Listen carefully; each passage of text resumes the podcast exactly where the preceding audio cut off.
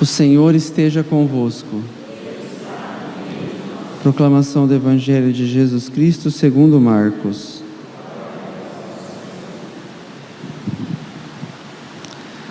Naquele tempo, Jesus voltou para casa com os discípulos e de novo se reuniu tanta gente que eles nem sequer podiam comer.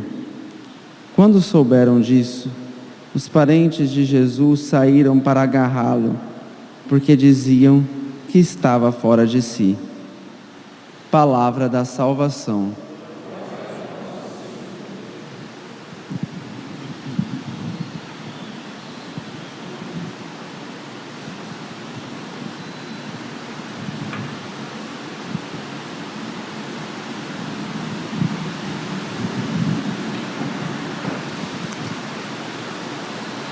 Quem é você?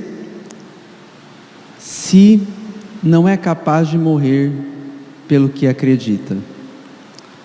Com essa pergunta eu começava a homilia ontem para um retiro de jovens por ocasião do martírio de São Sebastião e hoje mais uma vez diante do martírio de Santa Inês vejo a oportunidade de fazer essa questão. Quem somos nós se não somos capazes de dar a vida por aquilo que cremos? Esta pergunta vem a nós por conta desse testemunho grandioso que é o testemunho dos mártires.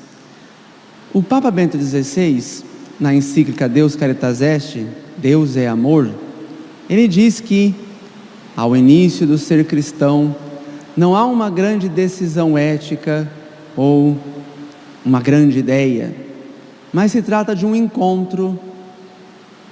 Eu fui mais do que encontrar alguém, alguém, eu fui encontrado. Deus me encontrou.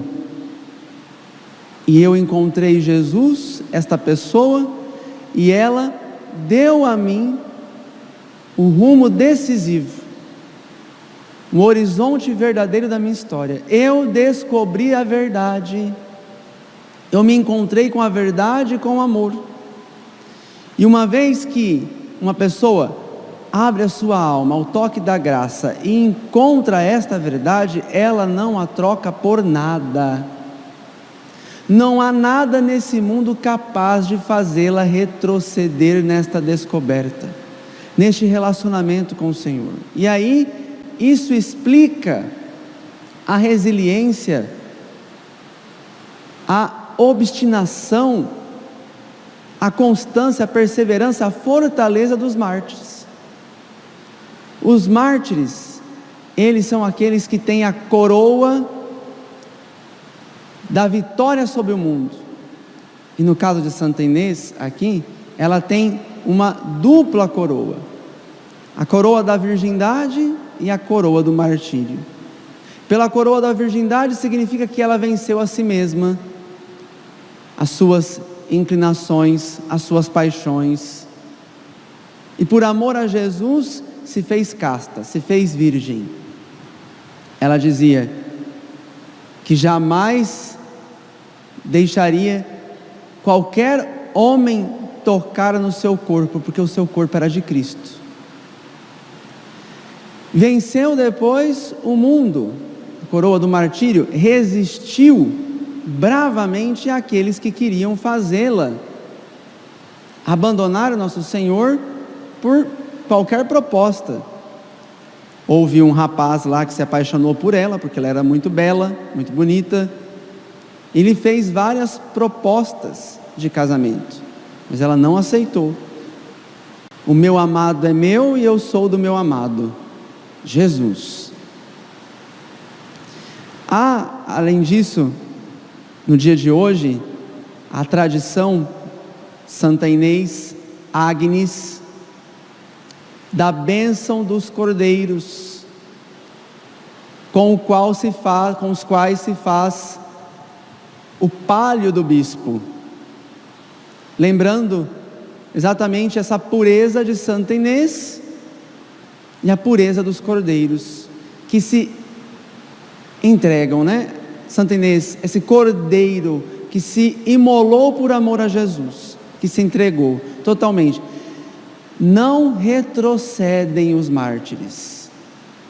Agora, para isso, meus queridos, para que nós tenhamos esta coragem, essa fortaleza de jamais trocar Jesus, como diz aquela frase, de nada colocar no lugar de Jesus, nada preferir a nosso Senhor, para isso eu preciso então cultivar no meu coração uma vida de oração, cultivar esse encontro diário com Deus, essa vida de intimidade.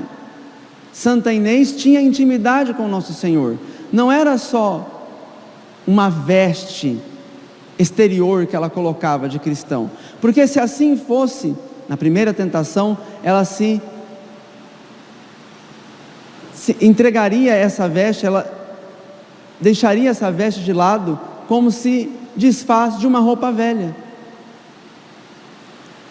Mas porque ela encontrou a pessoa, porque ela encontrou a verdade, ela se manteve firme. Agora, e eu e você? Voltamos à pergunta inicial. Seremos capazes de dar a nossa vida? Nós cremos a tal ponto que de fato para nós o cristianismo não é só uma grande ideia, não é só uma grande decisão ética, mas é de fato vida, relacionamento pessoal com Deus. Porque nós estamos num tempo em que as modas são justamente outras. Qual é? O que está na moda agora, nesses tempos, nesse período? Nas redes sociais, por exemplo. Quantas pessoas estão colocando lá na internet? Antes e depois da pandemia.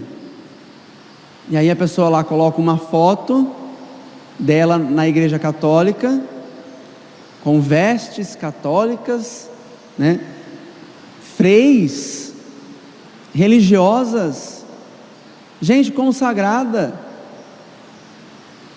Nada contra, viu? O que eu vou falar. Mulheres de saia, véu, que é muito bonito, muito maravilhoso, perseverem, não tem nada contra, mas digo, essas pessoas colocam fotos delas assim antes da pandemia, e depois da pandemia, com uma vida totalmente contrária.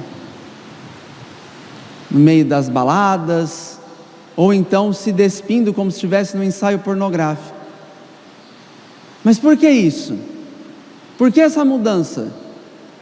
Porque acontece o seguinte, meu irmão: se não é interior, se eu não cultivo interiormente a minha fé, se é só exterior, se são só vestes, na primeira tribulação, na primeira tempestade, na primeira pandemia, eu vou me desfazer da fé cristã como se eu estivesse me desfazendo de uma roupa velha porque eu não me encontrei de fato com a verdade. Eu estava seguindo ideias, e ideias passam. Ideias são volúveis. A ideia que eu tive de manhã, se eu não anotar à noite, eu já esqueci. Mas uma vez que eu me encontrei com uma pessoa, esse encontro é diário, é constante, ele está ali, é presença. E esta presença, uma vez que eu encontrei esta verdade, que eu sei que essa verdade, nada será capaz de me tirar desse caminho. Isso mais uma vez. Você é capaz de morrer pelo que acredita? Você é capaz de morrer pela sua fé?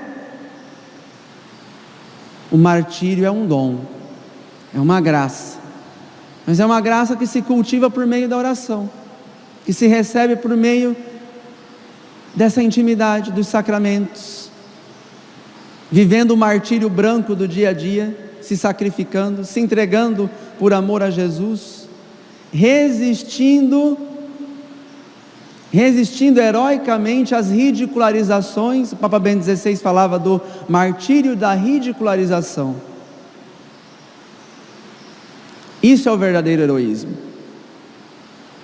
Hoje chamam de heróis essas pessoas aí que não têm o que fazer, desocupadas, né? Aí vão para uma casa para ficar fechado três meses, não fazendo nada da vida, brigando, se expondo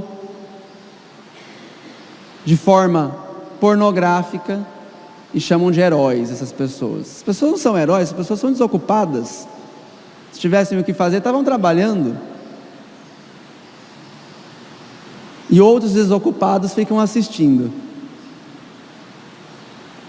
Se você é desses desocupados, e se diz católico, não vai dar muito tempo para você se desfazer da sua fé católica, como se desfaz de uma roupa velha.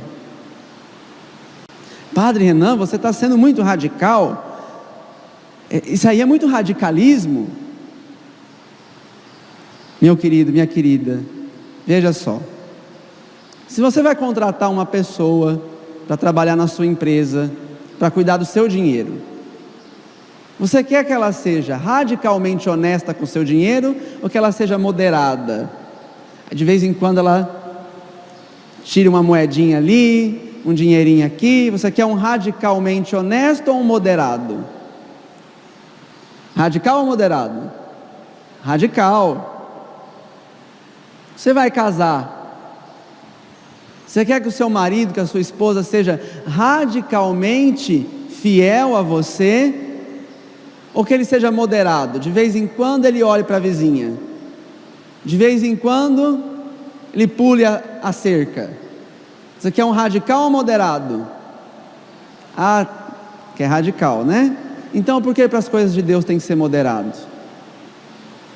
Por que para as coisas de Deus tem que ser mais ou menos? Santo Inês foi radical. São Sebastião foi radical. E se nós quisermos sobreviver às marés contrárias à nossa fé, que estão vindo com toda a força, nós também precisamos ser radicais. Precisamos estar ancorados na verdade, para que nada mude o curso das nossas vidas, para que continuemos em frente, rumo ao céu, rumo ao encontro definitivo com nosso Senhor. Louvado seja o nome de nosso Senhor Jesus Cristo.